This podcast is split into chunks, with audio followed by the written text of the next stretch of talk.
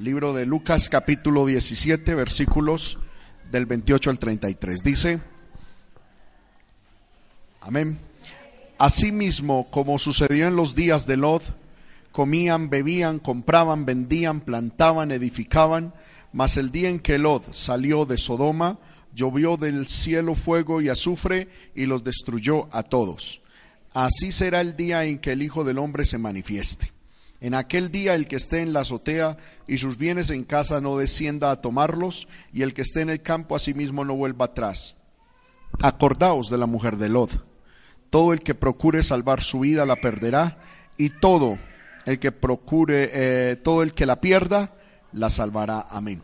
Vamos a orar pidiéndole al Señor hermano que Dios nos hable. Padre que estás en el cielo, en el nombre de Jesús, te damos muchas gracias por esta maravillosa oportunidad que me concedes, Señor, de estar frente a tu pueblo, Dios, donde vamos a estudiar tu palabra, donde vamos a reflexionar sobre la misma. Ruego que uses mi vida para honra y gloria de tu santo nombre y de todos los aquí presentes. Te lo pido, Señor, en el nombre de Jesús. Amén y amén. Tome su lugar, hermano, sin dejar de alabar el nombre del Señor. Bueno, gloria al nombre del Señor, hermano. Eh, en la mañana estuvimos tratando un tema. Yo pensaba que podía tratar todo el tema en una sola predicación y resulta que no. Gloria al Señor. Estábamos hablando bajo el título Lecciones. Lecciones familiares. Amén. ¿Cómo? Amén. Gloria al nombre del Señor. Lecciones que podemos aprender de unas familias, hermano, antes del juicio. Eh, hermanos, eh, estamos en momentos difíciles. ¿Cuántos decimos amén? Y ya Cristo viene por la iglesia. Y como hermano estudiábamos en la mañana, la salvación, si bien es individual, la salvación en el propósito de Dios es para toda la familia. Por eso la Biblia dice, cree en el Señor Jesucristo y será salvo tú y tu casa. Dios no quiere solo salvarlo a usted, Dios quiere salvarlo a usted y a toda su familia. Bendito sea el nombre del Señor. Eh, y hermano, vuelvo y repito, es el propósito de Dios. Nosotros venimos de una familia y tenemos una familia. Sería duro, yo pienso, para todo cristiano ser salvo y saber que su familia está condenada. Yo pienso, hermano, que eso sería es, algo terrible poderlo sobrellevar. Imagínese uno hallarse en el cielo y saber, mi familia toda está en el infierno. Terrible.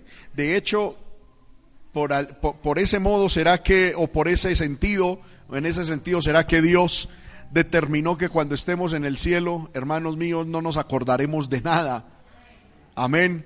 Eh, y que Dios borrará toda memoria, porque de una otra manera, pues el gozo no sería completo pero Dios quiere que nuestro gozo sea completo y que toda nuestra familia sea salva. Y hermano, eso es lo que queremos en esta hora, en estas enseñanzas compartir.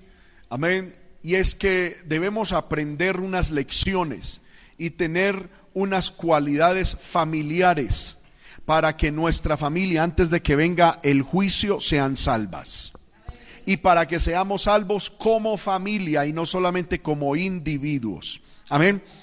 Aquí en el libro de Lucas, capítulo 17, verso 28, el Señor nos habla de Lot. Está hablando Jesús de Lot. Amén.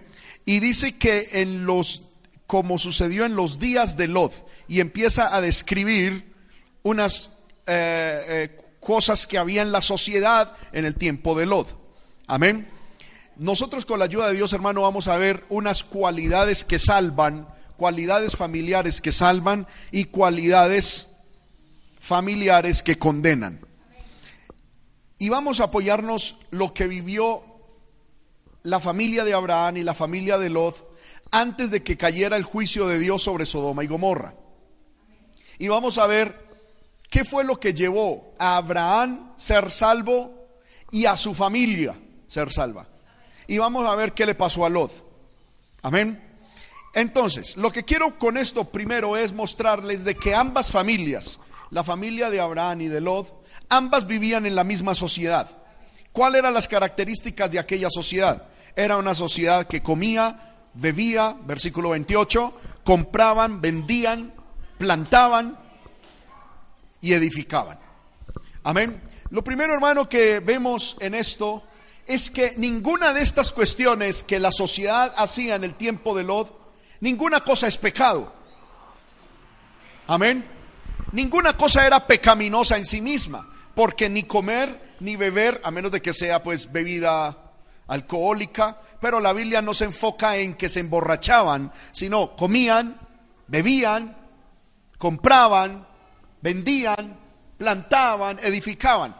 Amén. Podemos tomar esto de beber no como bebida alcohólica, sino como el complemento al, comer, porque así como comprar y vender son complementos y plantar y edificar también son complementos, el comer y el beber son complementos. Entonces no se está refiriendo a que era una sociedad borracha, sino que era una sociedad, bendito sea el nombre del Señor, que estaba absorbida en las cosas de esta vida.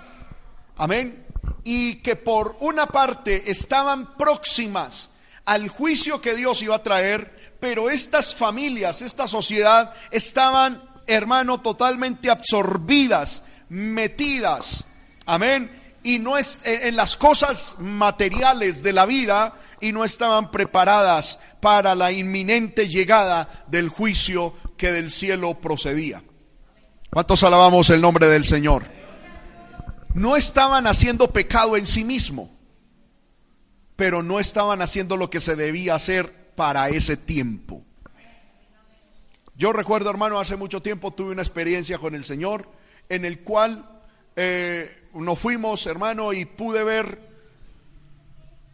una, eh, nos fuimos a una tienda y vi, vi unos señores señores, tres, cuatro señores tomando cerveza. Y yo quedé en el carro, mi esposa estaba pidiendo algo en esa tienda y, yo recuerdo que sentí la presencia de Dios y Dios me habló al corazón y me dijo, aparte de que están tomando cerveza, que es pecado, ¿qué de malo están haciendo? ¿Qué de malo hay ahí? Y yo me puse a mirar y dije, Señor, sí, es verdad aparte, de, aparte del pecado de estar tomando cerveza, pues no están haciendo nada malo. Y el Señor me habló y me dijo, podían estar tomando gaseosa o agua. Pero el punto no es que no estén haciendo lo malo, sino que deberían estar haciendo el bien. Ellos deberían estar con su esposa, con sus hijos, haciendo el bien. ¿Sí? Y entonces el Señor me dijo, ahí es donde mi pueblo muchas veces está engañado, pensando que porque no están haciendo lo malo, ya es agradable delante de mis ojos. Cuando el Señor dice, yo quiero es que mi pueblo haga el bien que tienen que hacer y que no hagan el mal que no tienen que hacer. Esto es lo que Jesús está escribiendo aquí, la sociedad en el tiempo de Lot. Jesús no les recrimina ningún pecado, porque sí que había pecado. Todos sabemos ¿En qué ciudad Lot vivía? ¿En cuál ciudad vivía Lot? Sodoma y Gomorra. ¿Y cuál era el pecado de Sodoma y Gomorra? La inmoralidad, el lesbianismo y la homosexualidad. Amén. Pero me llama la atención que cuando Jesús describió la, la, sociedad en la que la familia de Abraham y de Lot vivían, no le recriminó el pecado de los malos. Amén. Sino que la sociedad estaba engañada pensando que porque muchos no hacían cosas malas, ya estaban bien. Hermanos míos, cuidado con eso. Amén. En estos días vi un meme que me llamó mucho la atención. Seguramente lo diseñó y lo escribió un adolescente. Y decía, mostraba jóvenes en vicio, jóvenes en prostitución, jóvenes en vandalismo, y decía, y mi mamá se queja de mí que porque me la paso todo el día durmiendo. Amén. Él estaba, él lo que estaba mostrando era, mire, yo no hago nada malo. ¿De qué se queja mi familia de mí? Yo no hago nada malo. ¿Qué de malo es dormir? Pero es que, hombre, Dios no te puso no solamente a no, a no hacer lo malo, sino a hacer el bien. Es lo que Jesús está diciendo acá La sociedad en los tiempos de estas familias no estaba eh, Jesús no les recrimina el pecado, sino que estaban tan metidas en las cosas del mundo, en las cosas de la vida, que estaban descuidando la inminencia del, del juicio que Dios tenía para esa nación. Todos estaban metidos en comer, beber, comprar, vender, eh, eh, plantar, edificar, trabajo, vamos a producir esto y lo otro. Y el juicio de Dios, como lo vamos a ver ahorita, estaba a dos días de que se ejecutara. A dos días. Y mientras el juicio de Dios estaba a dos días, la gente es que comprando, vendiendo. No, Jesús no dice que eso estuviese malo, sino que está llamando la atención que a lo bueno, que es a lo que debían estar ocupados, no estaban invirtiendo tiempo. Amén. No nos dejemos engañar. Alguien dirá, hermano, pero es que yo soy buen esposo. Mire, yo no fumo, yo no soy... Amén. No resaltes lo malo que no haces como excusa para esconder lo bueno que no haces. Gloria a Dios, no haces lo malo que hacen los demás. Pero Dios te va a pedir cuenta por lo bueno que pudiste hacer y no hiciste. Porque ahí te dice, hermano, pero a ver, ¿cuál es mi problema? Simplemente porque invierto tres horas al día viendo partidos de fútbol. Otros hombres invierten eso en pornografía y mi esposa se queja. A ver, ¿de verdad usted piensa que esa idea y esa excusa prosperará delante de Dios? Hermano, pero es que lo único que yo hago es trabajar y trabajar y trabajar. Amén. No saque lo bueno que usted hace para tapar lo bueno que no hace tenemos que hacer lo bueno y dejar de hacer lo malo. ¿Cuántos alabamos el nombre del Señor? Ahora, si usted quiere ser salvo, usted, amén, haga lo que usted tiene que hacer.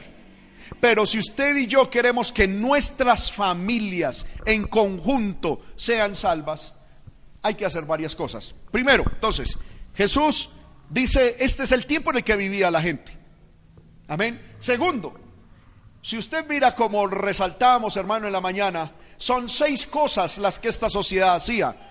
Y cuando nosotros eh, hablamos en números, en términos de numerología bíblica, cuando, cuando vemos en la Biblia que Dios promete siete cosas, o Dios hace siete cosas, o Dios le habla a siete cosas o personas, es porque es un mensaje completo. Por ejemplo, las siete iglesias de Apocalipsis no solamente era un mensaje para cada iglesia, sino que es un mensaje completo para toda la iglesia en toda la historia. Pero cuando en la Biblia vemos que el ser humano hace seis cosas, está hablando de la plenitud del ser humano. Estamos hablando entonces que Jesús está diciendo que en ese tiempo la gente estaba plenamente entregada a ellos mismos. ¿Sí? Lo que eh, tenían posiblemente a Dios. Era como una herramienta para lograr sus intereses, como sucede hoy en día. La gente, hermano, está tan metida en comer, beber, comprar, vender, plantar y edificar, que hasta utiliza a Dios para lograr estos fines. ¿Me estoy haciendo entender? Y estamos instrumentalizando a Dios para nuestros fines humanos y egoístas. Qué tremendo. La gente llega, Señor, Padre del cielo, es que yo quiero vender. Bendíceme ese negocio. Ahora quiero comprar. Bendíceme esa compra. Señor, es que quiero eh, plantar. Bendíceme este plan, esta cosecha. Ahora quiero edificar, bendice. Y instrumentalizamos a Dios para que Él haga lo que nosotros queremos, que es lo mismo que quiere la gente de afuera. El punto es que la gente de afuera busca al brujo, al hechicero o confía en sus propias fuerzas. Y nosotros caemos en la misma trampa, pero instrumentalizamos a Dios. ¿Cuántos alabamos el nombre de Cristo? Ahora, en ese tiempo, dice la Biblia, en el versículo 29, mientras la sociedad estaba en esto, salió y llovió fuego del cielo, llovió del cielo fuego y azufre y los destruyó a todos. Jesús está diciendo con esto, y entonces, ¿dónde quedó la compra, la venta, todo eso? No sirvió de nada. Ahora dice, en así será, versículo 30. 30. Mire lo que dice. Así será el día en que el Hijo del Hombre se manifieste. Es decir, antes de que Cristo venga por su iglesia, vamos a vivir exactamente lo mismo. Que la sociedad va a estar exactamente en lo mismo y como, como vamos a ver ahorita, hay familias que como familias van a ser salvas. Pero ¿por qué como familias van a ser salvas? Porque han adoptado una posición correcta para ser salvas. Y van a haber individuos salvos sin sus familias salvas. ¿Por qué? Porque como Lot no hicieron como familia lo que debían hacer. De hecho, mire lo que dice el versículo 34. Os digo que en aquella noche estarán dos en una cama. Está hablando de un matrimonio. El uno será tomado y el otro será dejado. Esto no es que necesariamente uno tiene que quedarse y el otro se va. No, sino que van a haber familias que van a ser separadas, divididas por el arrebatamiento de la iglesia. ¿Por qué? Porque aunque sean cristianas, van a tener las mismas corrientes del mundo. Amén. Ahora, ¿qué cualidades como familia nosotros debemos de tener? Para como familia ser salvos. Entonces ahí nos tenemos que ir a mirar los días antes del juicio para Sodoma y Gomorra. Y vamos a mirar que hay dos familias, la familia de Abraham y la familia de Lot. Génesis capítulo 18.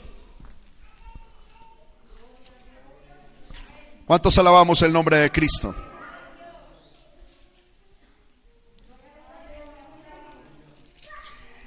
Hermanos, Ah, eh, eh, gloria al nombre del Señor. Amén. Génesis capítulo, eh, corrijo, 19, 18 y 19. Amén. Entonces, no me voy a enfocar mucho en la familia de Abraham. esa fue la enseñanza de la, de la, otra, de la otra enseñanza, amén, de la primera enseñanza. Solamente voy a dar a manera de, de, de vuelo de pájaro unos puntos importantes. ¿Qué cualidades tenía Abraham y qué cualidades imprimió Abraham en su familia para que su familia fuera salva? Primero, era un hombre que no era materialista. Lo primero que quiero resaltar, hermano, es que la responsabilidad de la salvación en familia, en grupo, radica en el hombre, no en la mujer, en el varón. Amén. Usted ve, en la palabra de Dios, cada vez que Dios se enfrentaba en juicio a una familia, siempre llamaba al varón. Mire, hermano, en el caso de Adán y Eva, ¿quién fue la primera que pecó? Eva. Pero ¿a quién se le pidió informe? A Adán. Y le dijo, Adán, ¿dónde estás tú? ¿Qué has hecho? Amén. Y ella, ay, la mujer. Y entonces ya fue Dios, pero el, el, pecho lo puso Adán cuando nosotros, hermanos, estemos y seamos juzgados, nosotros los hombres somos los que vamos a ser llamados. Porque para eso somos cabeza. Hermano, que es que, eh, Señor, esa mujer que usted ve Dios, no, eso parecía un patico. Amén. Como dice la canción mundana, una mezcla entre pantera, tigre y cocodrilo. No, ¿quién puede? El Señor va a decir, a mí no me interesa. Usted tuvo que haber desarrollado su ministerio como hombre en ese hogar. Señor amado, pero es que si yo me hubiera casado con, con, Pepita, ay, esa mujer hubiera sido tan bonita, tan... Pailas, usted la escogió, usted casó con ella. Amén. Segundo, se nos va a sacar un texto bíblico, hermano, que es tremendo. Y es que la clave de un grupo no consiste en el grupo, sino en el líder. La clave o el clavo de un grupo es el líder. Nunca es el grupo, es el líder. Y ejemplo lo tenemos en David. La Biblia dice que a David se le dieron los amargados, los endeudados y los apocados de corazón y David de ellos hizo los valientes de Israel. Amén. Mientras que a Saúl Dios le dio un grupo de personas, dice la Biblia, diestros en armas. Pero con esa gente Saúl no hizo nada. Antes los dispersó. Y en cierto momento, hermano, los dejó aguantar hambre y casi los lleva a la muerte. Es que el problema no es el grupo, el problema es el líder. El problema es la cabeza. Alguien dirá, hermano, si yo me hubiera casado con Julanita de tal y hubiera tenido los hijos de Julanito de tal y hubiera tenido la plata de Julanito de tal y hubiera vivido en la casa de Julanito de tal y hubiese tenido el carro de Julanito, yo hasta hubiera tenido un hogar bonito. No, no es así. Dios te dio con lo que tú podías. Amén. Y Dios me dio con lo que yo podía. ¿Qué me toca a mí como varón? Mirar lo bueno y potencializarlo. Y lo malo, mirar a ver cómo se corrigen las cosas. La responsabilidad, escucha bien, de la salvación de una familia radica en el varón. La responsabilidad individual es individual. ¿Sí? ¿Sí me hago entender? Pero como familia estás en el varón.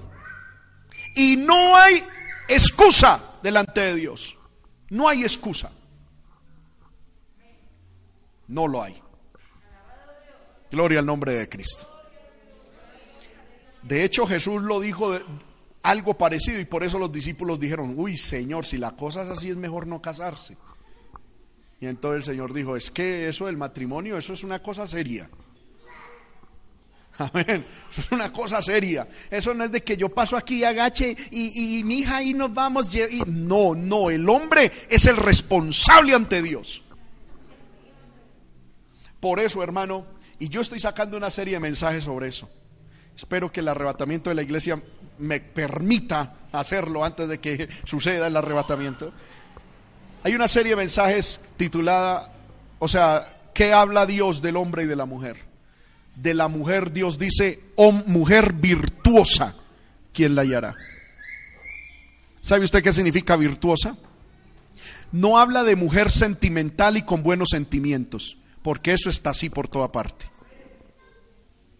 Habla de virtuosismo, virtuosidad. ¿Qué es virtuosidad? Hermano, si yo llego y toco el piano así, eso no es virtuosidad. Pero si usted ve un pianista que y eso hace llorar el piano, uno dice, qué músico tan virtuoso.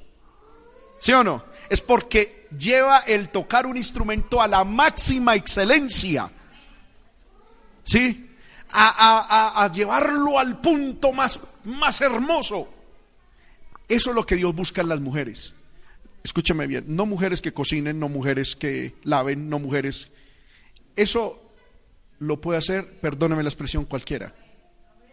Dios está buscando mujeres que lleven eso a la excelencia, al virtuosismo.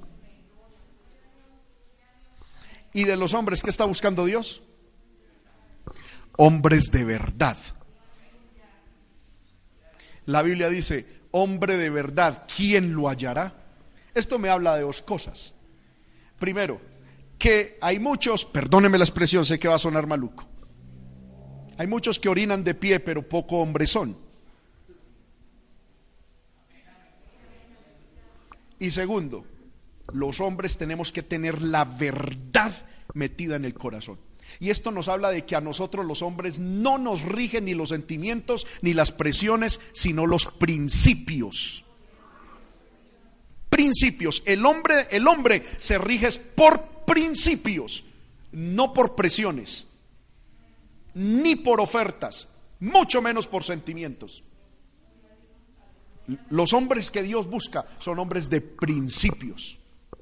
Por eso el salmista David dice, si los principios fueran destruidos,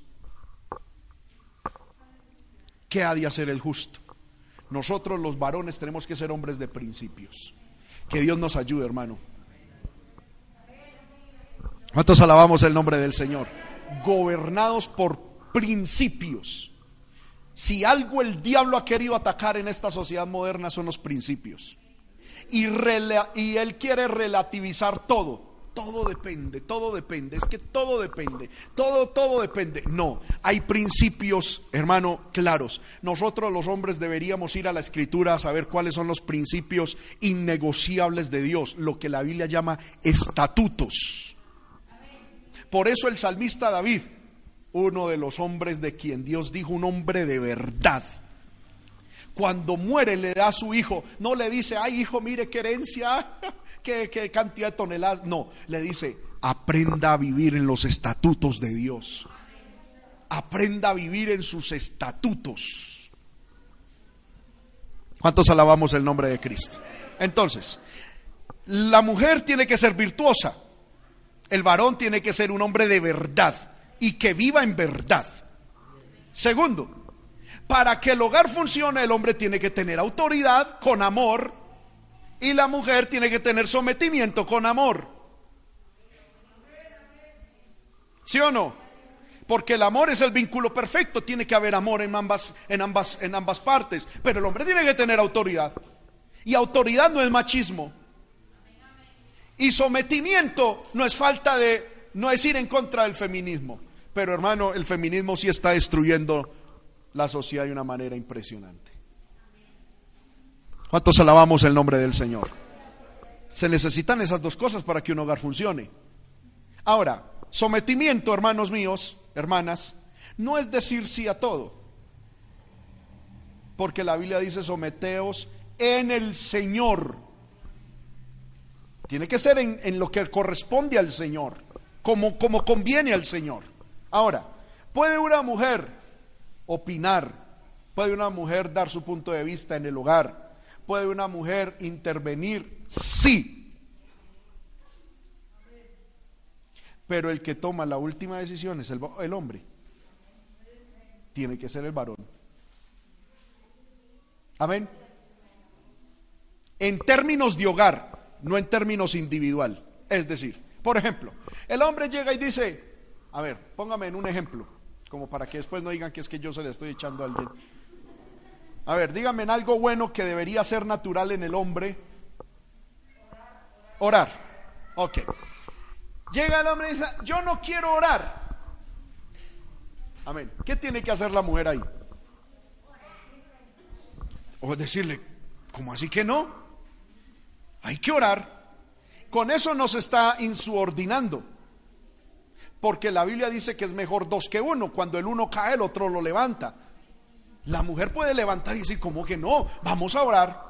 Vamos a orar. Sí, hay que hacerle. Mi hijo, hágale, métale. No, no, no, no. Que yo no voy a orar. Listo.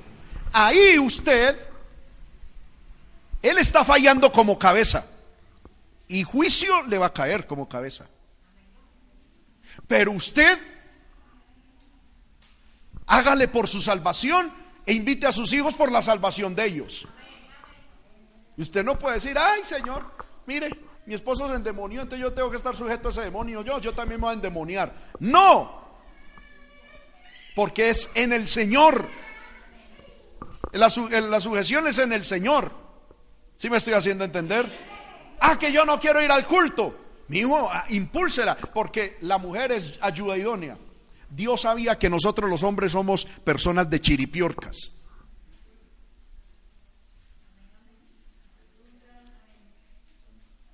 Amén. Dios lo sabía. Y entonces Dios le puso a, nos puso a nosotros la mujer como ayuda idónea. ¿Qué es ayuda idónea? La que ofrece ayuda de manera idónea. Pero en el término hebreo Profundo, ¿no?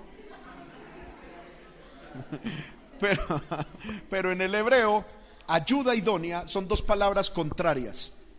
Una de las palabras significa impulsar y otra significa frenar. ¿Sabe qué significa la ayuda idónea? Que cuando el esposo necesita que usted lo impulse, métale el acelerador y hágale, mijo, hágale, hágale. Pero cuando necesite frenarle, frénelo, papá. Porque, hermano, nosotros los hombres somos de chiripiorcas. Amén. Usted no ve, hermano, que a usted, un hombre, ilusiónelo con cualquier cosa y usted lo ve desbocado en esa bobada. Usted logre convencer a un hombre de que compre un lote en la China o en la Luna, hermano, y es capaz de vender hasta el perro si queda ilusionado con ese lote. Hagámosle, hagámosle. No, es que eso es un negociazo. Y hay mujeres ahí, es que hay que estar sujetas. Sí, bueno, mi hijo, yo, yo también hasta me vendo para que. ¡No! ¡Párese! Diciendo que sea locura, hombre. Y eso no es, eso no es falta de sometimiento. Porque es que uno como hombre, hermano, hay veces pierde, yo lo sé, yo lo sé, yo también soy hombre.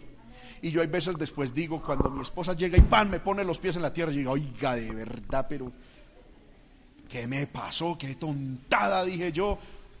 ¿O qué bobada iba a tomar yo, por Dios, de decisión? Y gracias a Dios por mi esposa. Porque hermano, hay veces se mete uno en unas películas.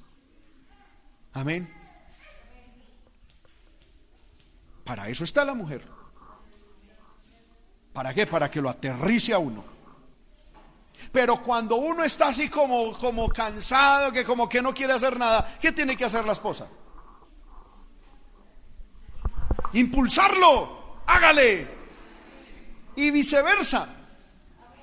Porque la mujer también es, una, es un ser que Dios por cuanto lo, la creó así, hay veces se deja llevar por su corazón, por sus emociones, por sus sentimientos y se desconecta de la realidad.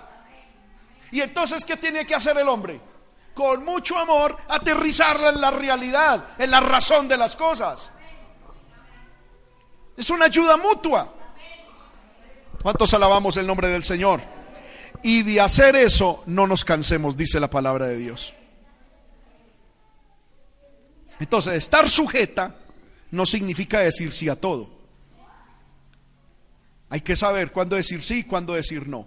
Ahora, si cuando su sí o si no va contra la orden de él en la familia, usted como hermana está llamada en cierto sentido a una desobediencia espiritual. Vuelvo y repito, si su esposo dice, yo no voy a volver a la iglesia, usted no puede decir, ay Señor, qué sometimiento el que debo de tener, aleluya, yo tampoco vuelvo. No, no vuelva usted, lo impulsa, usted debe impulsarlo, impulsarlo, impulsarlo, pero que definitivamente le metió el diablo y que no, escape por su alma usted. Y eso no es falta de sometimiento. Amén. Lo mismo pasa, hermano, por ejemplo, si el gobierno aquí se le llega a meter el demonio, y dice, no me predican más. ¿Qué tenemos que hacer nosotros? Ay, Señor, es que la Biblia dice someteos a los reyes. No. Hay que obedecer a Dios antes que a los hombres. Amén. ¿Cuántos alabamos el nombre de Cristo? Pero si su esposo llega y dice, amor, vamos a hacer esto. Eh, vamos a, ahorrar porque vamos a comprar, eh, por ejemplo, una casita y, ustedes, amén, y usted dice, no, eh, eso sí es insubordinación. Amén. Ahora, yo como hombre debo escuchar la voz de mi esposa. Y fundamentado en los principios de la palabra, tengo que discernir si es bueno o malo. Y con base en lo que disierna tomar una decisión. Porque la Biblia, por ejemplo, le regaña a Adán diciendo, ¿por qué oíste la voz de tu mujer? ¿Sí o no? Pero Abraham, cuando nació Isaac y estaba Ismael y tenían guerra, Sara le dijo a Abraham, le dijo, despide a Agar con Ismael para que no haya contienda en nosotros. Y entonces Abraham le pareció eso duro y dijo, y por Dios, pero es que este, este niño también es hijo mío. Y ay, este y lo otro. Y fue y le consultó a Dios. Y Dios le, dijo, le dice, oye la voz de tu mujer. Dios ahí no le está diciendo, Eva, eh, corrijo, Sara, cállese, usted no habla. Que... No, Dios le dice a Abraham, oye la voz de tu mujer. ¿Qué nos enseña la palabra ahí? Que ante cualquier situación, yo como hombre, debo pedirle una opinión a mi esposa. En todo asunto debo pedirle opinión a mi esposa. En todo. Porque los dos somos uno. Amén. Eso no es de que es que esta es mi plata y yo me compro lo que a mí se me da la gana. No. Si se casó, la plata es de ambos.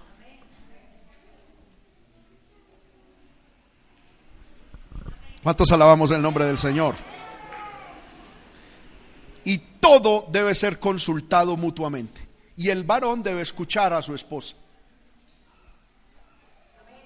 Y muchas veces acatar la voz de su esposa y otras veces no oírla. Amén. Porque Dios, hermano, enfrentó a Adán y le dijo, ¿por qué oíste la voz de tu mujer?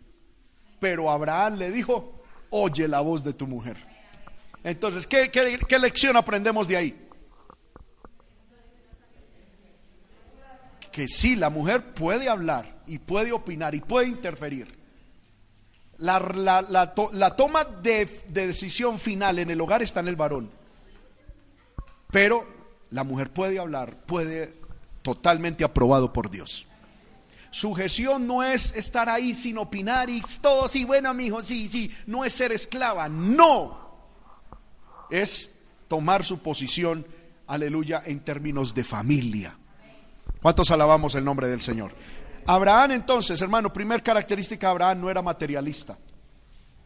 Amén. Segunda cualidad de Abraham, cualidad que salva hogares, familias. Abraham tenía una comunión muy profunda con Dios.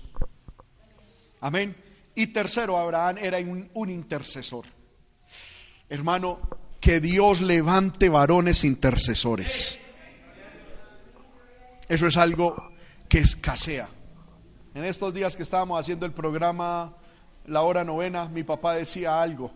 Y decía, en las iglesias las mujeres oran muy bueno. Pero qué bueno que también los hombres lo hiciéramos de la misma manera. Amén. Hermano, créame que las cosas cambiarían cuando los hombres entendamos el poder de la oración en labios masculinos. Porque es, hermano, eso es el diseño de Dios. Amén. Dios escucha a la mujer, sí, pero es que, hermano, la oración de un hombre es, es eh, hermano, ¿cómo se dice? Incambiable, insustituible. ¿Por qué? Porque está hablando la autoridad de un hogar. Amén. Yo siempre lo he dicho, hermano, y eso, eso es así. La Biblia lo, lo aprueba y la experiencia lo ha demostrado. No es lo mismo, déjeme decirle esto. No es lo mismo que una mujer se enfrente a un endemoniado que lo haga un hombre. Eso es de ahí. Amén. Yo lo he visto, hermano, lo he visto. Amén. Hermanas llenas del poder de Dios. Hay un endemoniado y empiezan a reprender al diablo y como que la cosa se complica un poquito. No porque no tengan poder, es porque es diseño de autoridad. Entendamos eso, hermano. Pero llega un hombre de Dios y con dos órdenes, punto, se va y se tiene que largar. Amén. No es porque la mujer no tenga autoridad, sino que se entiende, el, hermano, el diseño, la línea de autoridad de Dios. Mire usted, hermano, solamente en el hogar. Muchas veces las hermanas le dicen a los hijos, no se suba ahí, no se suba ahí, que no se suba ahí. Mire, le voy a contar hasta mil, no se suba ahí, por favor, que no lo haga, que no... Y, y al último tiene que decir, mi hijo, dígale que no se suba. Y el papá dice, no se suba ahí, pum, se baja. ¿Por qué? Es autoridad. Y nosotros tenemos que saber utilizar la autoridad no para imponer nuestros gustos o cosas, sino para cuidar nuestra familia. ¿Cuántos alabamos el nombre del Señor? Amén. Que Dios nos ayude. Ahora, Abraham, hermano, era un intercesor. El hogar de Lot estaba a punto de ser destruido. Y entonces Dios empieza a hablar con Abraham y le dice, y Abraham le dice, Señor, si en Sodoma y Gomorra hay 50, tú los destruyes. Y Dios dijo, no. Luego Abraham dijo, si hay 40, no los destruyo. Luego 30, no lo destruyo. Venía de 10 en 10 hasta que saltó a 10. Luego dijo, Señor, si hubiesen 10 en Sodoma y Gomorra, ¿tú destruirías a Sodoma y Gomorra? Y Dios le dijo, si hay 10, no los destruyo. Y me llama la atención esto, que hasta ahí llegó la negociación de, Abraham. ¿Por qué? Porque Abraham en su mente tenía una idea y se la voy a decir ahorita. Ahora miremos cómo era el hogar de Lot. Abraham con su familia no fue destruida. Su familia fue salva. Porque había un hombre no materialista, sino espiritual. Segundo, un hombre que tenía autoridad juntamente con una esposa que sabía lo que era el sometimiento. Y tercero, era un hombre intercesor. Amén.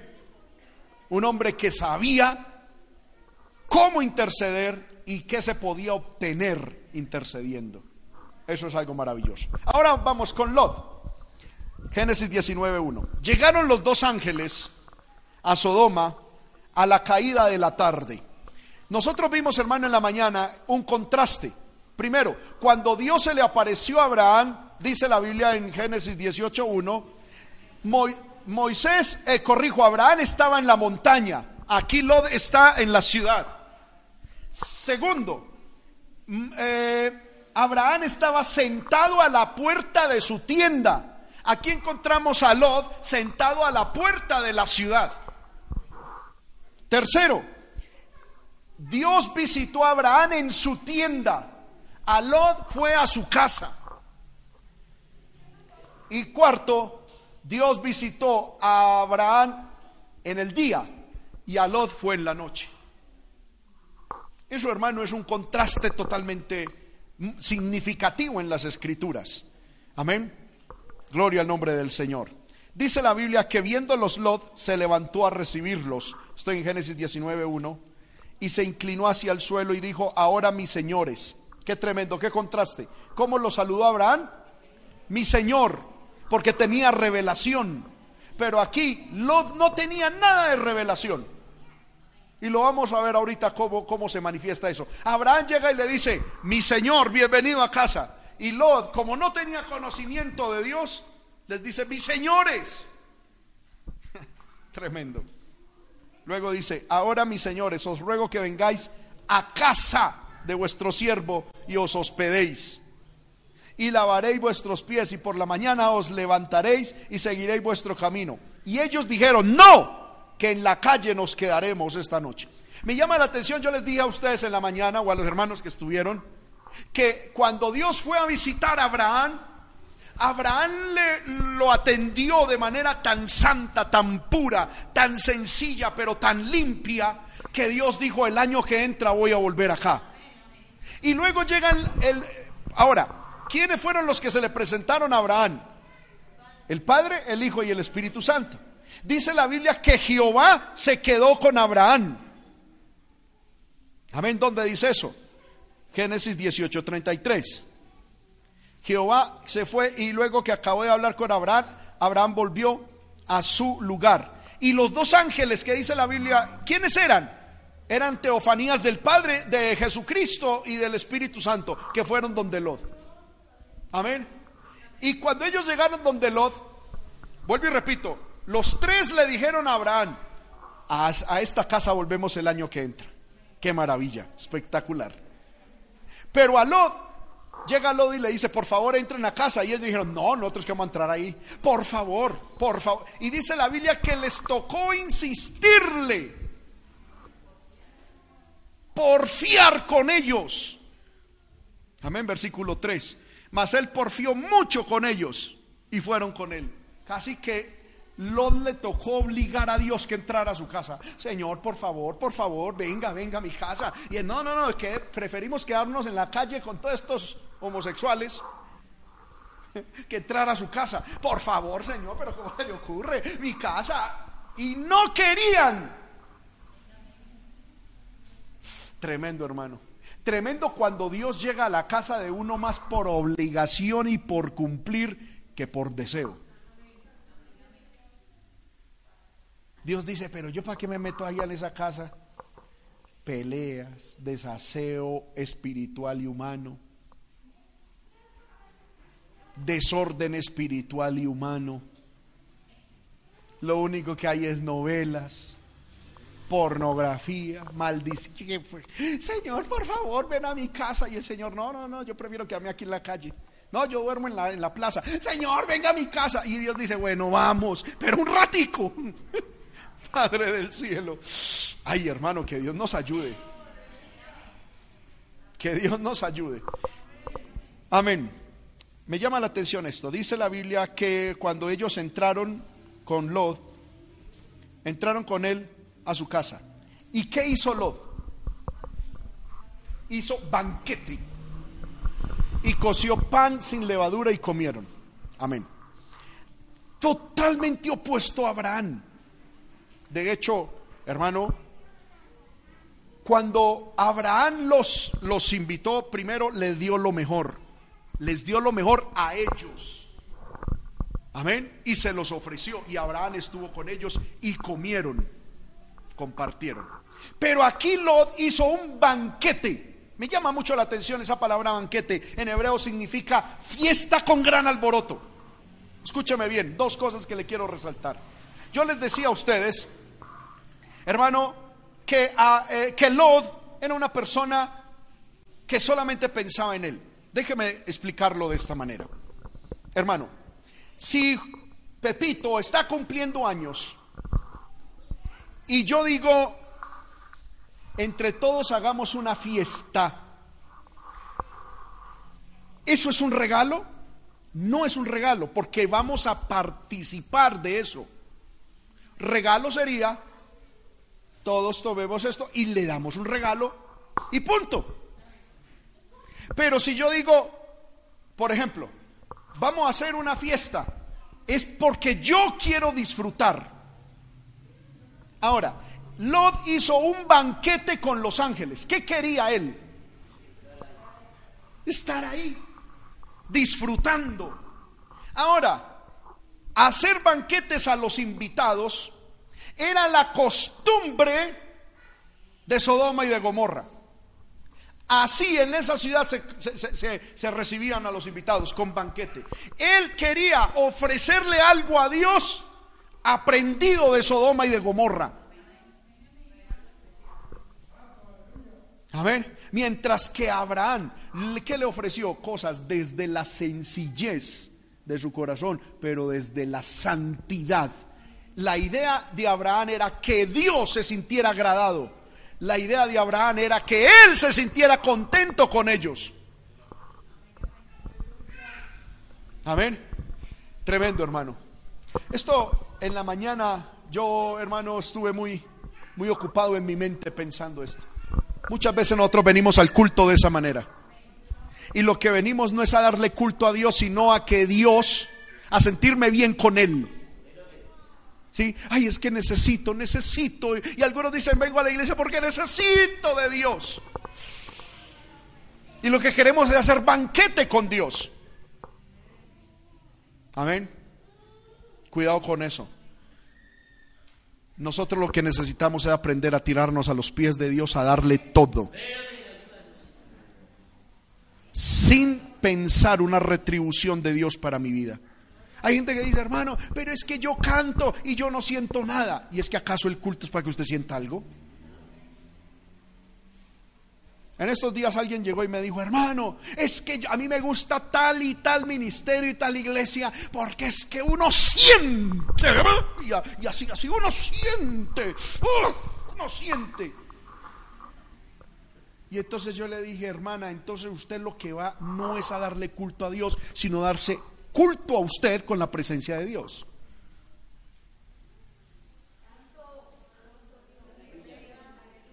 Amén. Es como que yo diga, que me inviten, hermano, le vamos a hacer una fiesta, por ejemplo, a, la hermana Naedi. Y que lo primero que yo pregunte es, ¿y qué van a dar de comida? Ah, van a dar, supongamos, ah, mm, mm, mariscos. Ah, listo, yo voy. ¿Será que mi intención de ir a la fiesta es, ¿por qué voy a esa fiesta?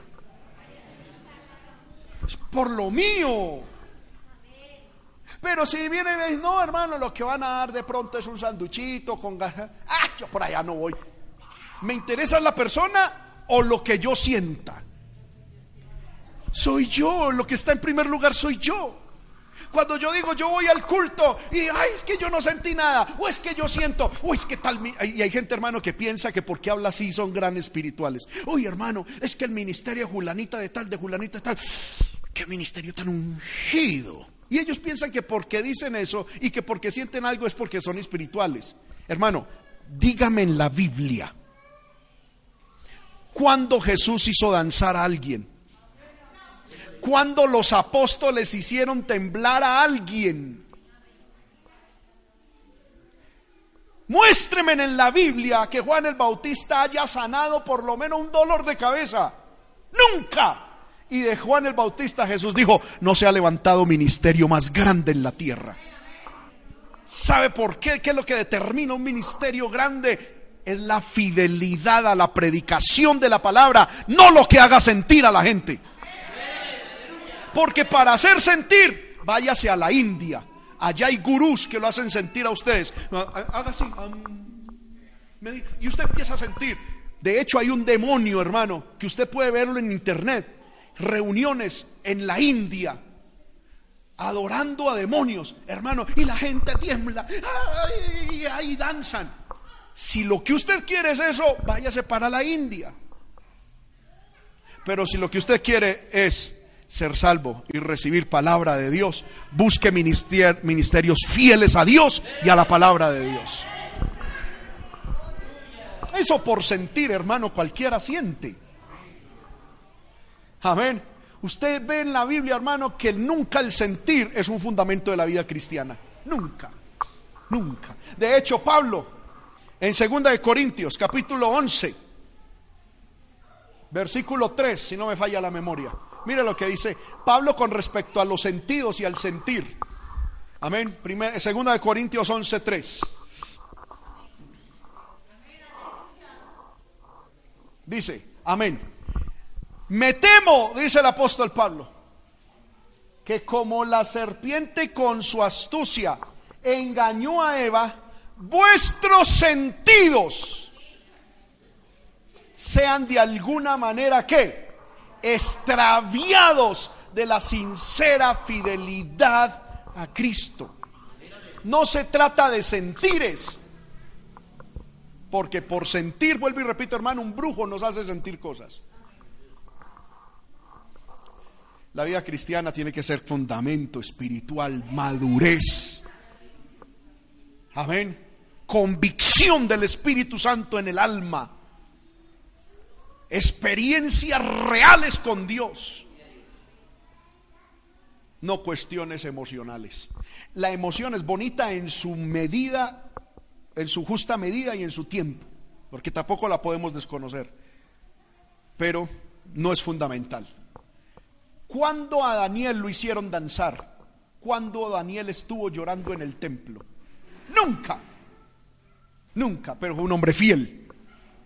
Ahora, Dios ahora nos permite y nos ayuda. Y yo no estoy diciendo que es malo danzar. Si usted siente danzar, dance. Y si quiere llorar, llore. Y si quiere tirarse al piso, tírese. Y si quiere hablar en lenguas, amén. Eso es maravilloso. Pero no es lo fundamental en la vida cristiana. No es lo fundamental. ¿Cuántos alabamos el nombre del Señor? No salga alguien diciendo que es que yo estoy en contra del Espíritu Santo. No, jamás. Amo el Espíritu Santo. Lo amo. Amén. Y el día de ayer, hermano, aquí en el ayuno tuvimos una manifestación del Espíritu Santo, una cosa maravillosa. Amén. Yo tuve una experiencia con Dios que ni para qué les cuento. Solamente se lo conté hoy en la mañana a mi esposa. Yo decía, hermano, yo pensé en este púlpito que yo me iba a morir ayer con la presencia tan poderosa del Espíritu Santo que había acá. Yo pensé, me morí, me caí. Amén. Luego de esa experiencia el Señor tomó en una palabra profética a nuestra hermana Ana, maravilloso, espectacular. Amén. Dios se mueve y el Espíritu Santo lo amamos es maravilloso, pero nunca confundamos al Espíritu Santo con sentires. Porque hay veces el Espíritu de Dios se mueve en el terremoto, otras veces en el silbo apacible, otras veces el Espíritu Santo de Dios se mueve poniendo a danzar a todo mundo y otras veces ni un cabello de nuestra cabeza se mueve, pero el Espíritu de Dios está. Eso es como Él quiera, para lo que Él quiera y como Él desee. ¿Cuántos alabamos el nombre del Señor? Porque hay gente que dice, hermano, es que si el coro no va a mil kilómetros por hora, el Espíritu de Dios no está. Otra cuestión, hay gente que juzga el Espíritu, la presencia del Espíritu Santo es por lo que ellos sienten. Amén. Y hay gente, hermano, que viene medio endemoniada, medio cargada, en pecado. ¿Y cómo va a sentir al Espíritu Santo? Eh, en esa iglesia no se siente el Espíritu Santo. Yo como que me voy para otra. El problema no es el Espíritu Santo, el problema es la persona. Yo recuerdo que aquí en la iglesia hace mucho tiempo, recién llegado, yo, alguien llegó y me dijo, porque hermano, esto es lo que Dios a mí me dio. Dios a mí no me dio el ministerio de, de fuego, sino de enseñanza de la palabra. Y alguien llegó y me dijo, hermano, yo como que me quiero ir para otra iglesia, porque yo no siento aquí nada. Aquí no está Dios. Y en mi corazón todavía inmaduro, yo tenía como unos 25 años, hermano. Uy, a mí me golpeó eso duro. Y el Señor, ¿será que de verdad no estás? Pero yo oro, yo ayuno.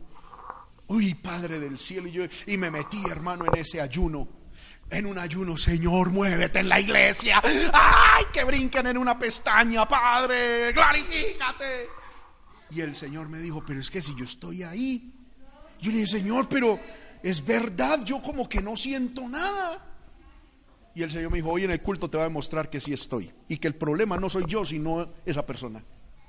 Y empecé a predicar como siempre. Y vino una persona nueva ese día. Y yo estaba predicando como siempre cuando de un momento a otro ¡ah! pegó tremendo grito. Había un demonio en esa persona y no aguantó la presencia de Dios en el culto.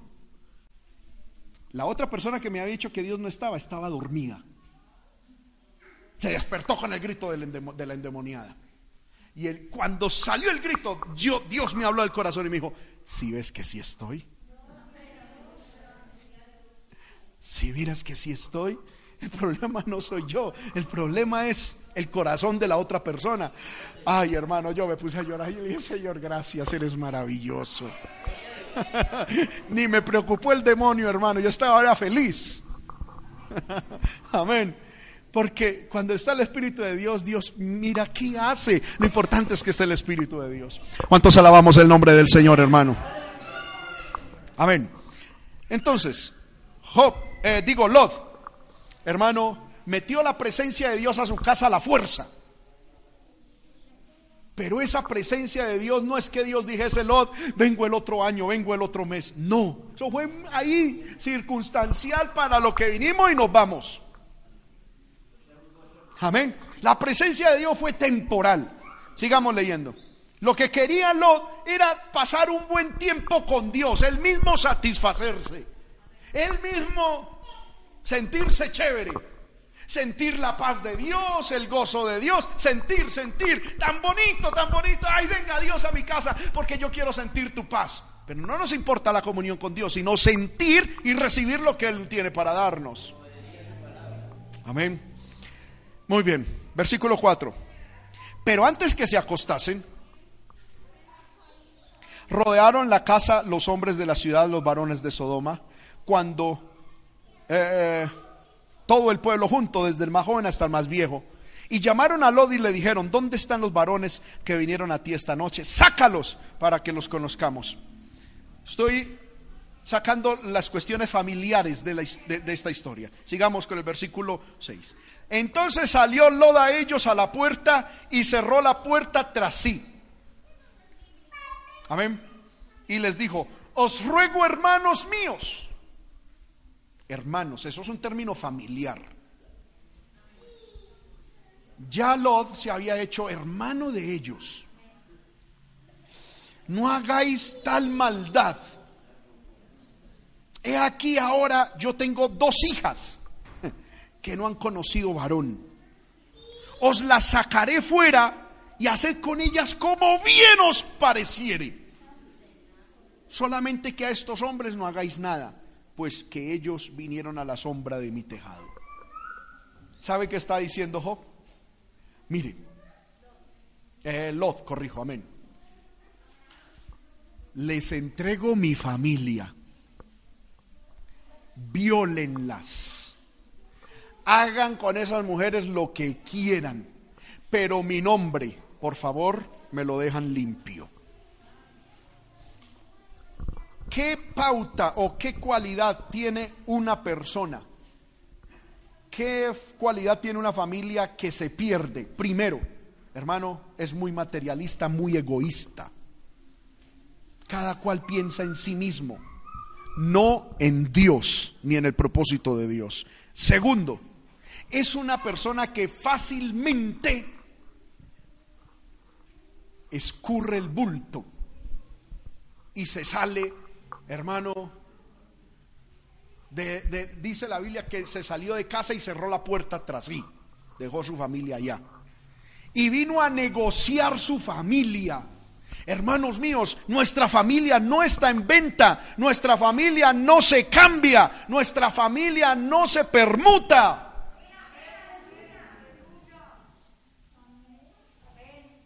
Amén. Intentó cambiar la familia por Dios.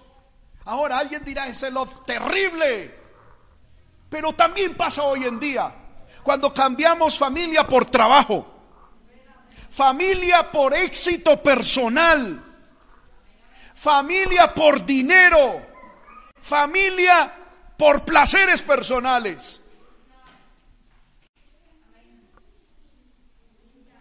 ¿Cuántos alabamos el nombre del Señor?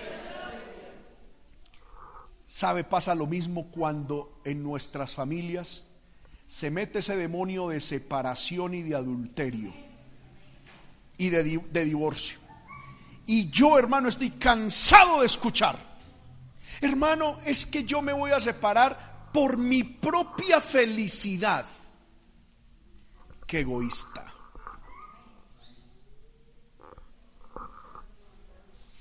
¿Quién dijo que la felicidad personal es un, una razón para separar lo que Dios unió.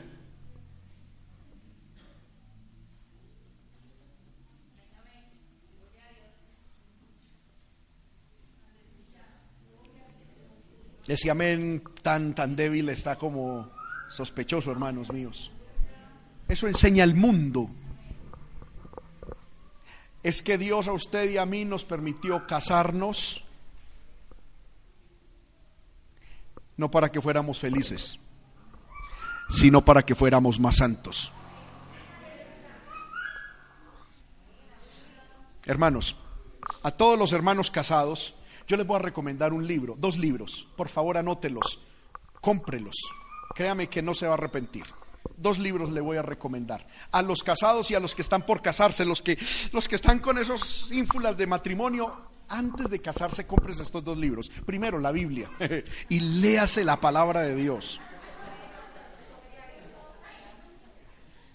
Sí. Y el segundo libro se llama. Eh, es poder de Dios, me hizo quedar mal mi memoria. Ah, el autor se llama Gary Thomas, se llama El matrimonio sagrado. Amén. Por favor, búsquelo, es cortico, usted lo puede leer en, en tres, cuatro noches bien leidito. Es un libro espectacular. Se llama El matrimonio sagrado de Gary Thomas. Hermano, a mí me impresionó, me impresionó ese libro. Porque el título se llama El matrimonio sagrado. Y el subtítulo es, ¿y qué tal si Dios no hizo el matrimonio tanto para mi felicidad, sino para que yo sea santo? Y empieza a decir, hermano, y a demostrar bíblicamente que el matrimonio no es para que usted y yo estemos felices, sino que ese hombre, esa mujer que Dios puso a nuestro lado, es el instrumento perfecto para Dios tratar con la más honda perversidad del corazón. Mía. Amén. Wow, le cambia a uno el chip, hermano, de lo que es el matrimonio. Porque el mundo nos dice, es que tú te casaste, es para ser feliz. No eres feliz. Entonces sepárate, porque Dios quiere tu felicidad, mamita. Sí, sí, sí, sí. Dese un piquito. Mm, mm. Mentiras del diablo que el Señor lo reprenda. Entre otras cosas, el matrimonio es para hacernos más santos. Porque hermano, sabe ¿Quién conoce mejor mi corazón aparte de Dios? Mi esposa, ni siquiera yo. Yo no me conozco realmente como soy. Después de Dios, mi esposa es la que conoce bien mi corazón. Y entonces cuando ella a lo que yo quiero decir no, ella dice sí, es Dios diciendo, no es por ahí.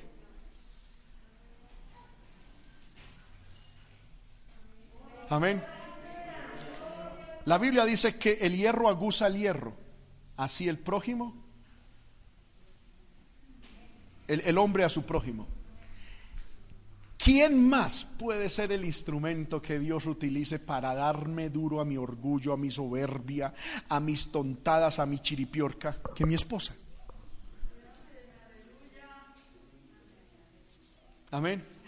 Cada vez que yo me enojo con ella, Dios me está diciendo, mira, tú te puedes parar en el púlpito y mostrarte como un gran hombre mío, pero allá en la casa, cuando está en sudadera en la casa, que es el hombre normal, cuando te enojas con tu esposa te estoy mostrando tu orgullo.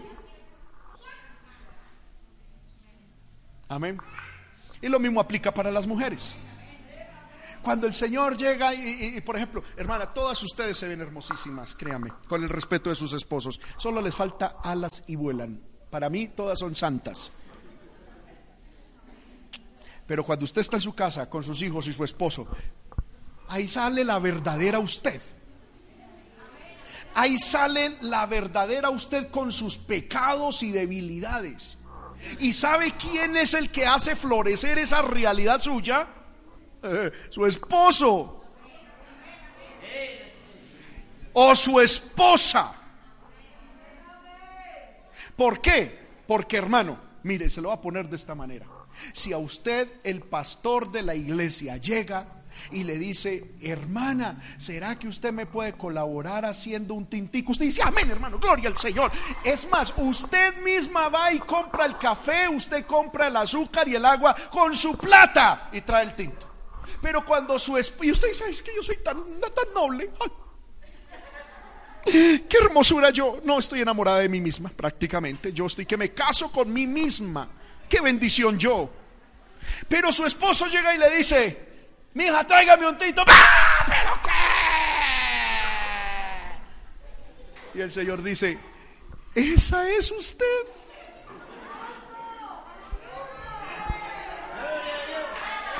Esa es usted. Amén. Esa es, esa es. Así, sin tapujos. Y entonces el Señor dice, yo te voy a dejar ese marido o a esa esposa para que entiendas que necesitas mucho trabajar en tu carácter.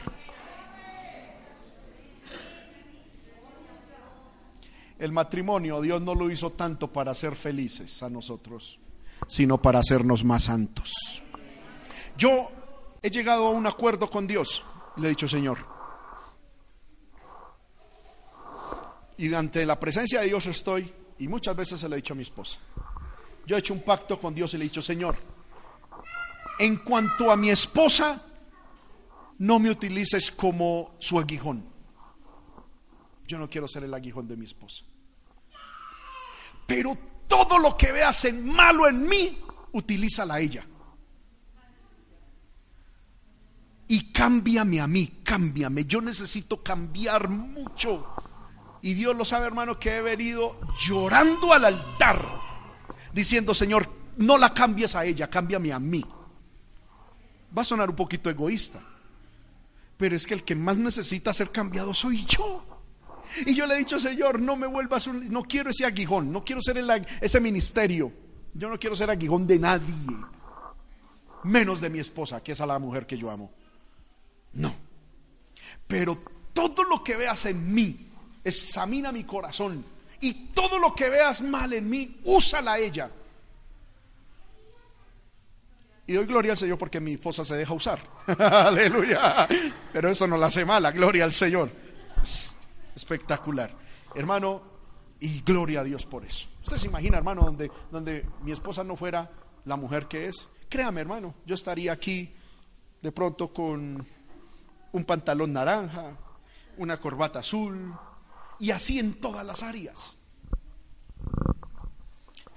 Dios no te permitió casarte para tu felicidad. Tu felicidad completa va a estar en el cielo.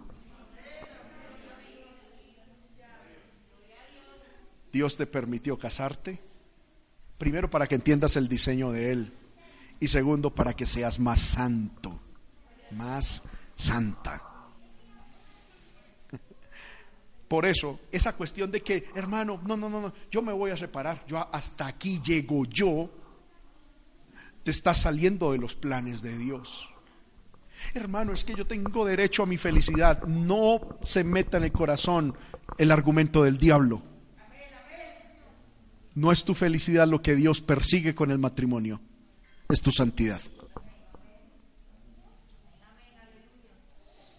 Alguien dirá, uy hermano, entonces yo no me caso. Pues te vas a morir sin saber realmente qué hay en el corazón. Porque hermano, uno cuando va a pelear con uno mismo. ¿Sí o no? Yo cuando voy a saber si yo soy iracundo si vivo solo. ¿Sí o no? ¿Cómo voy a saber yo si soy impaciente si vivo solo? Alguien podrá decir, ay hermano, es que yo tengo tanta paciencia. Pues claro, vive solo. Imposible que se impaciente con usted mismo. Pero pónganle otra persona al lado. ¿Sí o no? Y por ahí alguien bien chicharronudo, hermano. Ahí se ve si tiene paciencia o no.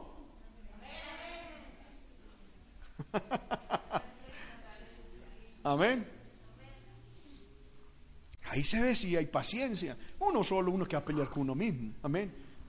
Usted se hace los huevos como usted quiere, hace el arroz como usted quiere, usted se hace el tinto cuando quiere, como quiere. ¿Qué problema va a tener usted solo? Va a morir sin conocerse usted mismo, pero una hacia otra persona. Ahí se va a dar cuenta quién es usted. Y si de verdad es santo. Me llama mucho la atención.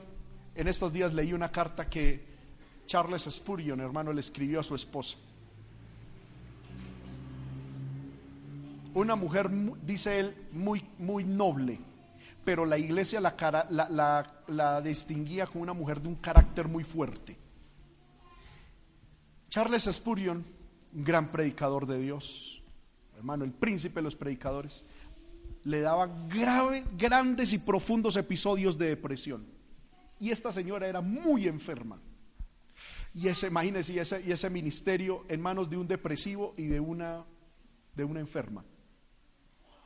Y él, hermano, con una grandísima capacidad oratoria, pero ella con un carácter duro, fuerte. Y cuando él estaba enfermo ya para morir, escribió una carta y dijo, le, expresaba su amor y le decía a la esposa, esposa, le agradezco por estar en, con mi vida eh, en el ministerio.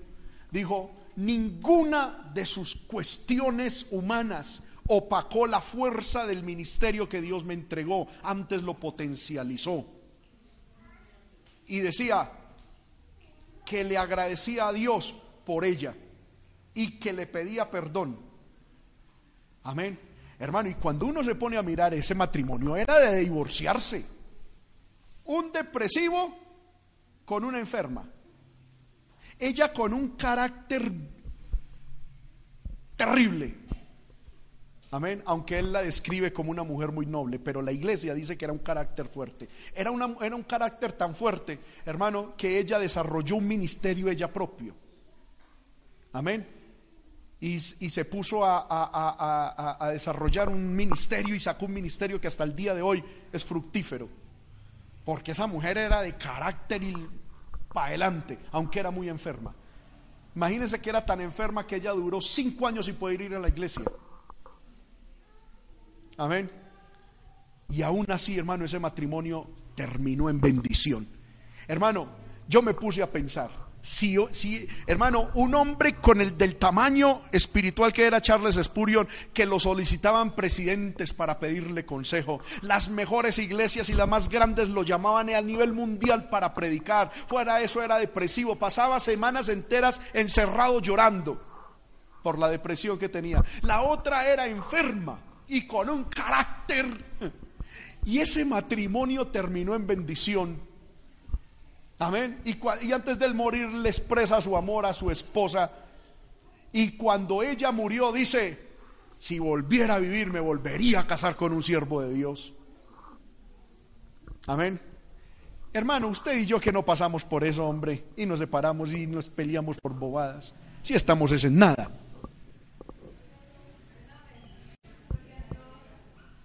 Amén. Que Dios nos ayude. Aquí encontramos a este hombre negociando la familia. Ah, cojan mis hijas. Ahí a, lo que Dios quiere, llévese mis hijos. Un hombre de Dios no hace eso, nunca cambia su familia. Ahora, miremos esto. Ellos le dijeron, verso 9, quita allá. Y añadieron, vino este extraño para habitar entre nosotros. Bueno, volvamos con algo de la, de la familia. Me llama la atención esto, versículo 12. Los, los ángeles le dijeron a Lot, ¿tienes aquí alguno más? Me llamó mucho la atención, hermano, esa pregunta y este texto y cautivó mi corazón en la mañana mucho. ¿Por qué? Porque aquí encontré la respuesta a la negociación de Abraham. Déjeme explicárselo de esta manera. Mire lo que le dijeron los ángeles a Lot. Primero les hago una pregunta a ustedes. ¿Hasta qué número Abraham le, le, le negoció a Dios? Diez. Muy bien. Ahora, le dijeron los varones a Lot, ¿tienes aquí alguno más?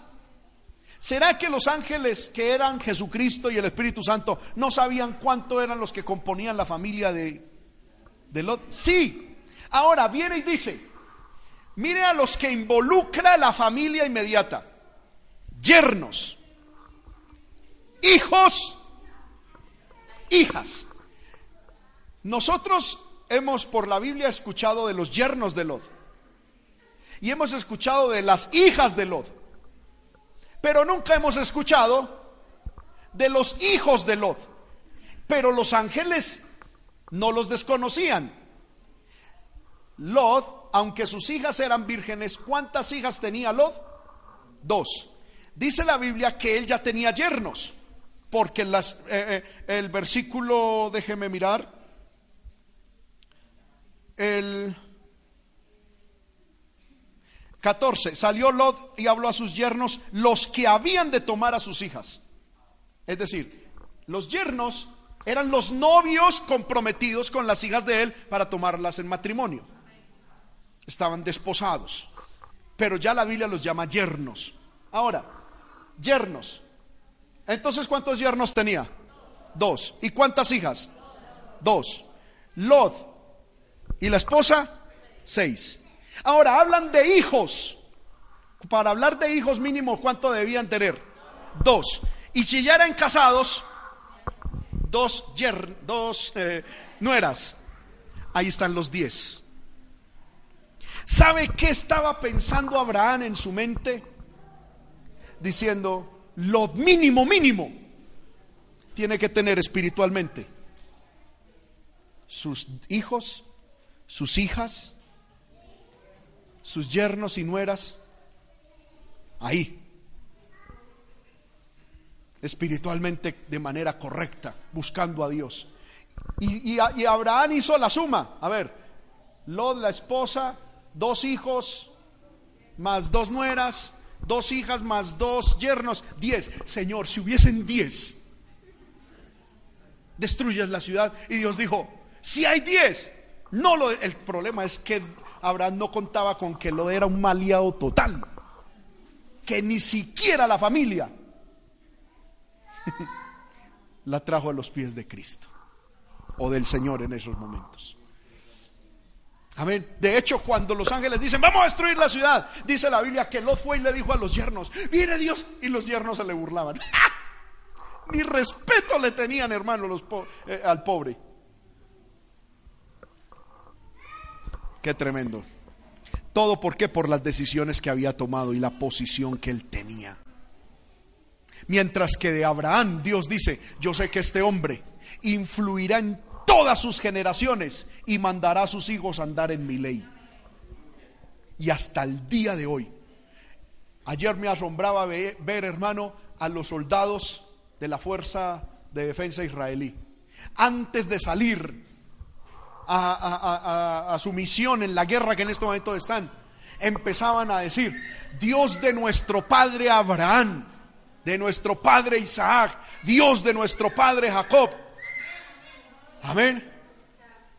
Y empezaban a orar, hermano, en hebreo, mencionando a Abraham, Abraham, Abraham.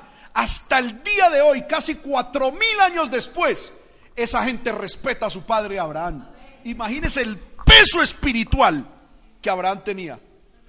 Cuatro mil años después, ahora encontramos a Lot que ni sus yernos lo respetaban, hermano.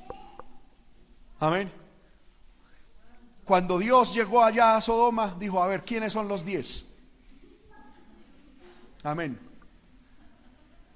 Y entonces yo creo que Lot, porque le preguntaron, ¿y, sus hijas? Ah, están aquí. Los yernos, fue evangelizó, y los hijos ni siquiera los tenía ahí pegados, porque la Biblia no habla que haya hecho algo con los hijos. ¿Quién sabe dónde estaban? ¿Y quién sabe qué aptitud tenían? Y entonces llegó, hermano, yo creo que los ángeles empezaron a hacer, tenemos la orden, busquemos 10 justos. A ver, yo creo que salió Lot. Yo el primero. Bueno, usted más o menos, contemos ahí va medio. Amén. Y salió la esposa de... Y el Señor dijo, ¿de verdad? ¿Usted? Bueno, hágale. Amén. Y las muchachas se querían quedar con los, con los novios. Imagínense, hermano, las hijas de Lot con novios sodomitas. Y entonces ellos como que, como que querían quedarse. ¿Y qué hizo el ángel? Las cogió de la mano y también las puso acá. Un, dos, tres, cuatro. No, no alcanzamos. Vea, corran, que viene el juicio a esta ciudad. Qué tremendo, hermano. Qué tremendo que la familia no fue salva, sino individualmente. Pero de Noé, la Biblia dice que fue salvo él y toda su familia. Amén. Podemos, hermano, hablar mucho más de esto. Usted ya más o menos conoce la historia de lo que sigue. Esa familia quedó tan destruida que la esposa de Lot, que miró atrás y se convirtió en qué? ¿Sabe usted por qué se convirtió en una estatua de sal? Me llama mucho la atención. La Biblia dice allá en Lucas 17 donde leímos que ella se detuvo y miró atrás por el amor a las cosas materiales, a lo que había dejado. Pero ¿por qué sal? Yo le decía al Señor en la mañana, Señor, sal, ¿por qué, por qué no, bueno, azúcar, eh, cemento, piedra? Sí, eh, un meteorito vino, bueno, le un paro cardíaco. ¿Por qué tuvo que ser estatua de sal. Y hermano, y estaba leyendo en la mañana, leyendo y leyendo, cuando encontré algo, que justo a la salida de Sodoma y Gomorra estaba una parte que era un lugar lleno de sal. Ese lugar es un lugar muy, muy, de ahí viene el mar salado, de ahí se origina lo que se llama el mar salado. Y vino algo a mi mente. Ella miró al mundo y quedó pegada siendo parte del mundo. Amén.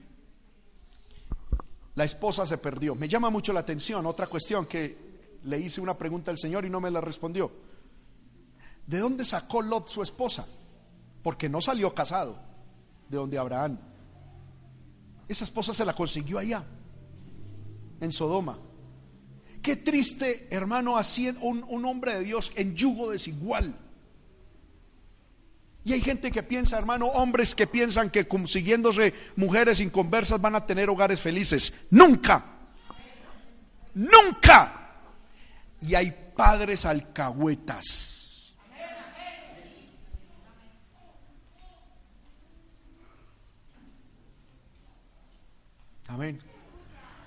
Hijos viviendo con sus mujeres en fornicación y en adulterio.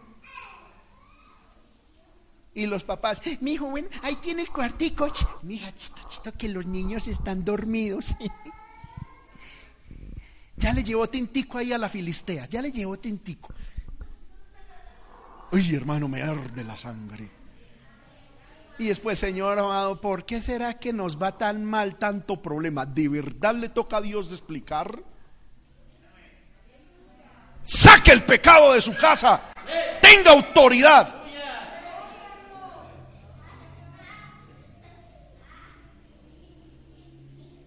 Amén. Si a mi casa van a visitarme, diga, visíteme. Pero aquí no me traen el pecado. Y quieren vivir en pecado, Así como entran, se sientan, se me van. Amén. Pero hermano, hay personas, hay hombres que hasta el gato se les burla. Amén. Y eso es, ay, eh, eh, eh, mi hijo el marihuanero, démosle el carrito para que vaya. Mi hijo el fornicario, el adúltero que vino aquí con la sucursal, ay, mi hija, Dios le bendiga. y, ahí, papá, me voy para la pieza. Bueno, mi hijo, y, los pobres viejitos para la sala para no escuchar el pecado. Y, mm, papá, me presta la moto, hágale, mi hijo. Ay, hermano, por Dios. ¿Cómo? Aleluya. No, no, no, no, no. Así estaba Lot. Amén.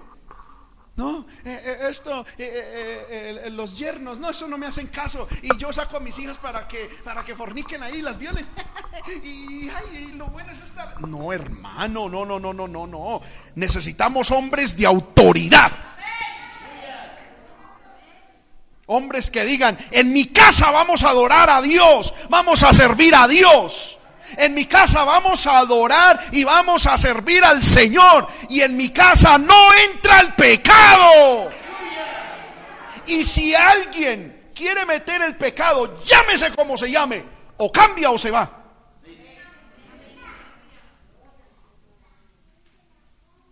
Esos son los hombres que necesitamos, hermano.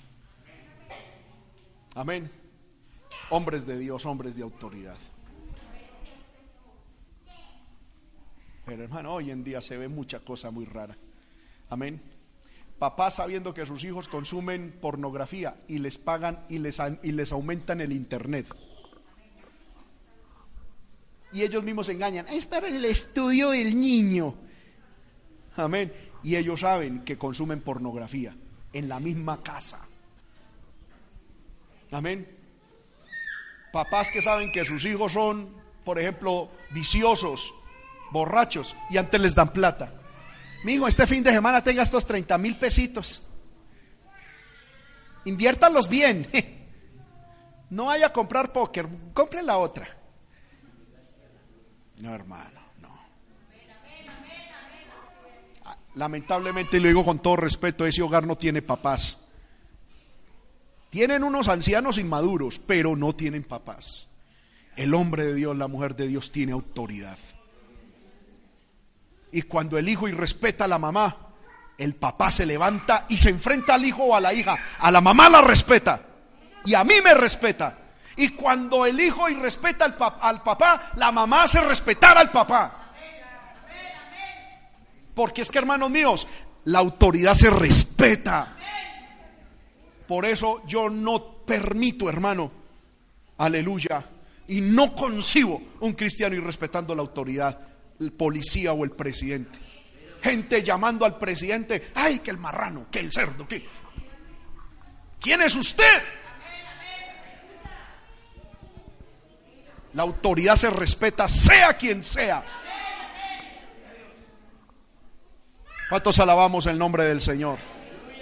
Que Dios nos ayude. Hermanos míos, el juicio ya está a nuestras espaldas. Cristo ya viene por nosotros. Necesitamos, como Dios le decía a aquel rey, ordena tu casa. Porque el juicio viene, ordénala. Ahora, esto no se, pone no se impone a las malas.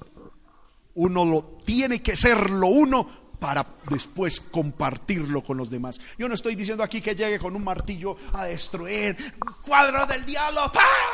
Fuera, usted, usted que es hija inconversa, se me pone la falda. No, eso no es a las malas. No es a las malas. Amén. No es a las malas. Pero hermano, si su familia es inconversa, y usted ora por ellos una hora y usted quiere que su familia sea salva, métale cinco horitas de oración diaria más. Y que sea el Espíritu Santo el que traiga esto a su familia. Porque hay gente, hermano, que también solamente ora es cada vez que oran por la comida. Señor, gracias por este alimento. Salva a mi esposa, Señor, salva a mi familia. En el nombre de Jesús. Amén. Y piensan que el cielo ya se va. No, este hay que meterle mucha oración. Termino con esto, hermano. Ya lo conté un día y lo digo para la gloria de Dios.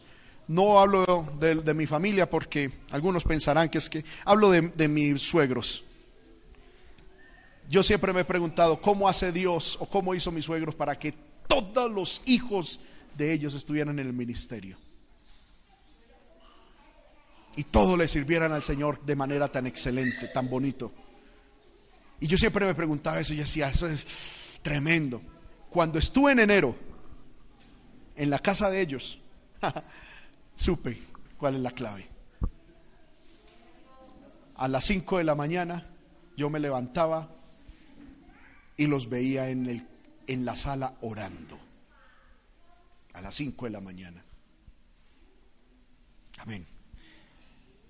A las 6 teníamos nuestro devocional. Yo llegaba con el computador, todavía estaban orando. A las seis y media se levantaban de orar, se bañaban y se iban para el templo al devocional a las 7 de la mañana a orar. Bueno, yo decía, yo creo que ya. Cuando nos íbamos a acostar a las 10 de la noche, mi suegra y mi suegro de rodillas, otra vez orando. Mm, qué bendición. Mi esposa y mis hijos nos acostábamos y de pronto yo me despertaba a las 12, salía y adivine qué los, qué los encontraba haciendo. En la sala, orando. Un día me levanté a la una de la mañana y mi suegra está, porque me desperté, escuchaba a alguien por ahí llorar. ¿Y qué pasó? Mi suegra orando. Y yo le dije, ah, ya entendí, Señor. ya entendí cómo es que se tiene una familia así. Eso no es hermano trabajando, llevando plata a la casa. Así se levantan hijos que le pueden ser, que pueden tener plata y que si es la voluntad y la misericordia de Dios le servirán a Dios. Necesitamos que se levanten hogares que respeten a Dios, que amen y que busquen a Dios.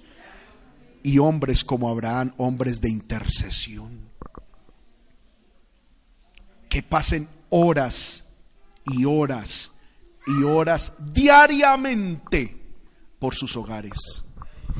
Hermanos, si usted piensa que la victoria de su hogar va a radicar en mi oración, no. Yo oraré por usted como oro por todo mundo. Pero usted pelea su batalla por su hogar. Es como que yo ponga la victoria de mi hogar en su oración. Ay, yo sé que la iglesia ora por mí. No, hermano. Yo tengo que pelear mis batallas. Y yo tengo que meterme en ayuno y en oración. Y pasar mucho tiempo en oración por mi hogar. Y eso es lo que Dios te está invitando a ti. El juicio ya viene. Estamos a días. Cristo ya viene por la iglesia. Alguien dirá, eso no es un juicio. Eso es un juicio. El arrebatamiento de la iglesia es un juicio un juicio a la iglesia, porque Dios con el arrebatamiento de la iglesia juzgará a los que son trigo y a los que son cizaña. Los juzgará, determinará quién es quién. Eso es un juicio, el arrebatamiento de la iglesia. Y usted puede que sea salvo, no lo dudo, Cristo ya perdonó sus pecados, pero ¿y su familia? ¿Y los suyos? Usted se puede imaginar, hermano, usted en el cielo depositando su corona ante el trono de Dios porque usted fue salvo. Pero que, hermano, saber que sus hijos, los suyos, su papá, su mamá, su familia, están en el infierno.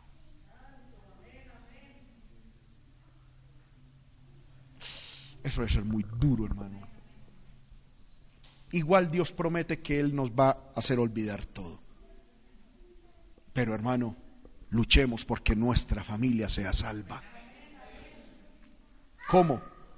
Haciendo lo que la Biblia nos dice y dejando de hacer lo que la Biblia nos ha enseñado en esta mañana. Estemos de pie, hermanos, en esta hora. Les ruego que me disculpen si me he tomado algo más del tiempo normal.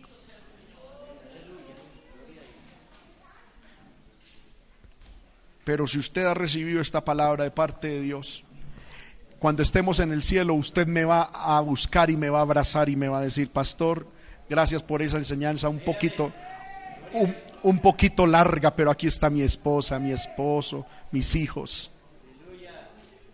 Fuimos todos salvos, fuimos todos salvos. Amén. Vamos a orar en familia, hermano, vamos a orar en familia. Aleluya. Y vamos a pedirle al Señor que Dios nos ayude.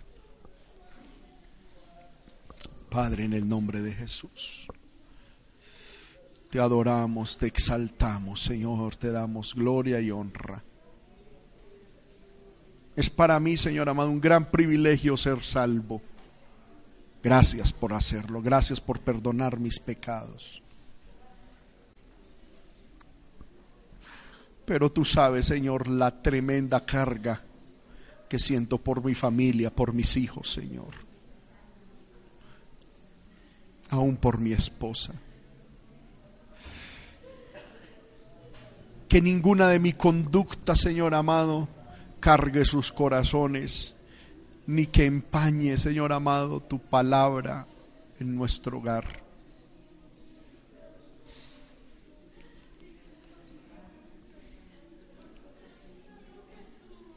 Yo pido, Señor amado, aparte de presentar mi vida y mi hogar, la iglesia.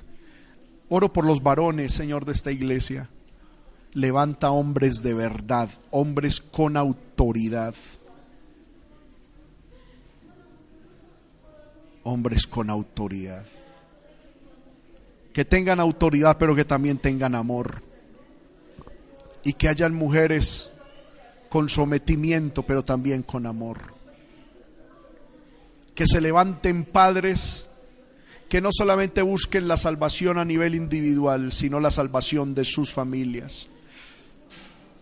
Todos los que por la gracia de Dios, hermanos, somos padres, yo le invito a que levante sus manos y dígale, Señor, yo no te pido un ministerio que alcance las naciones, permíteme alcanzar mis hijos para ti, por favor, mis hijos, mis hijos.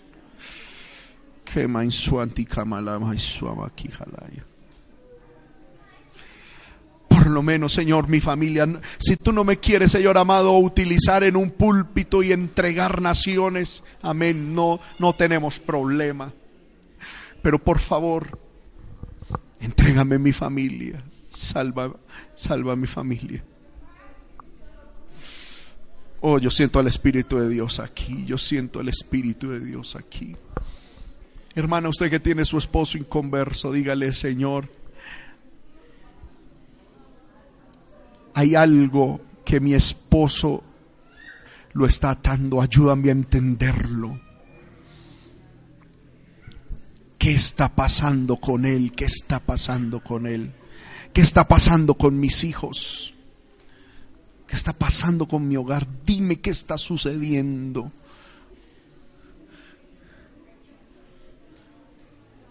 No solamente yo quiero ser salvo, salva.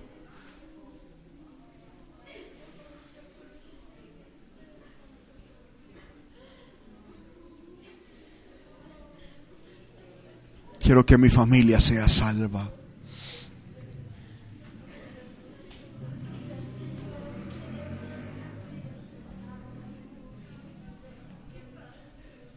El propósito de Dios con tu familia es salvarlos a todos a todos. Cristo no murió solamente por ti. Cree en el Señor Jesucristo y será salvo tú y tu casa. Es una cobertura, es una promesa. Clama, clama a Dios, hermano, clama al Señor.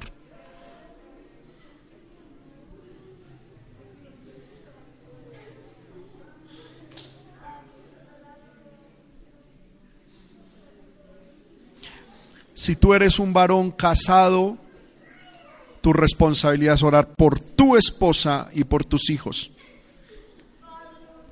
Convivas o no convivas con ellos.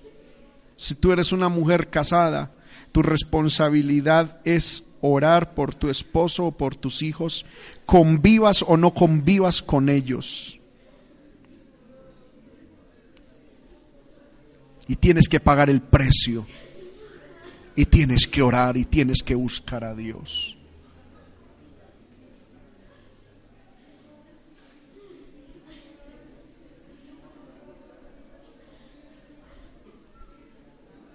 Porque alguien dirá, hermano, yo no oro por mi cónyuge porque no vivo con él.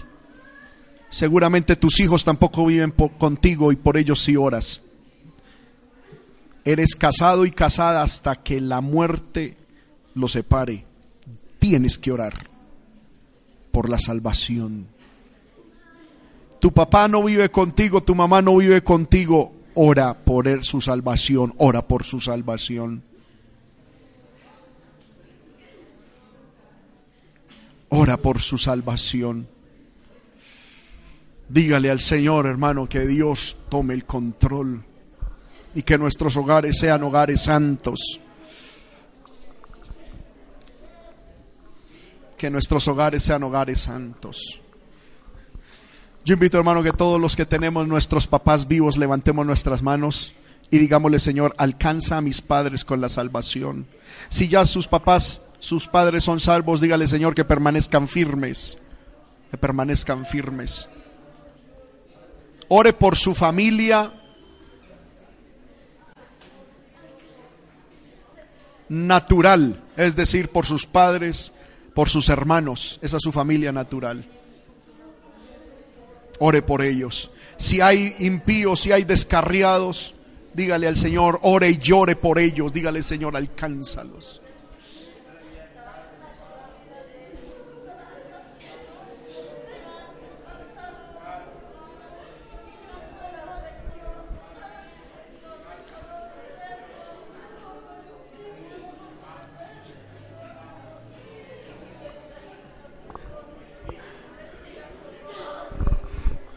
Aleluya, aleluya, aleluya.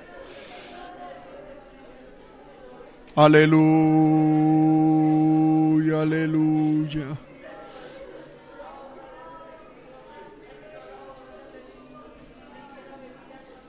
Ore, ore por esa familia natural, hermano.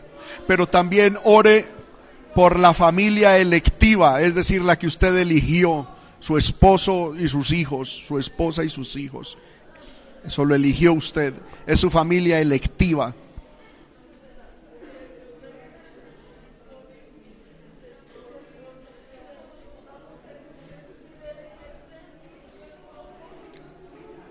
Ore por su esposo, por su esposa, quien quiera que sea y quien quiera haga lo que haga. Debemos orar.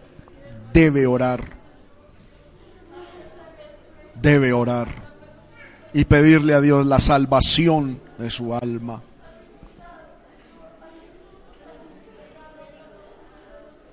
Ore por sus hijos, aleluya.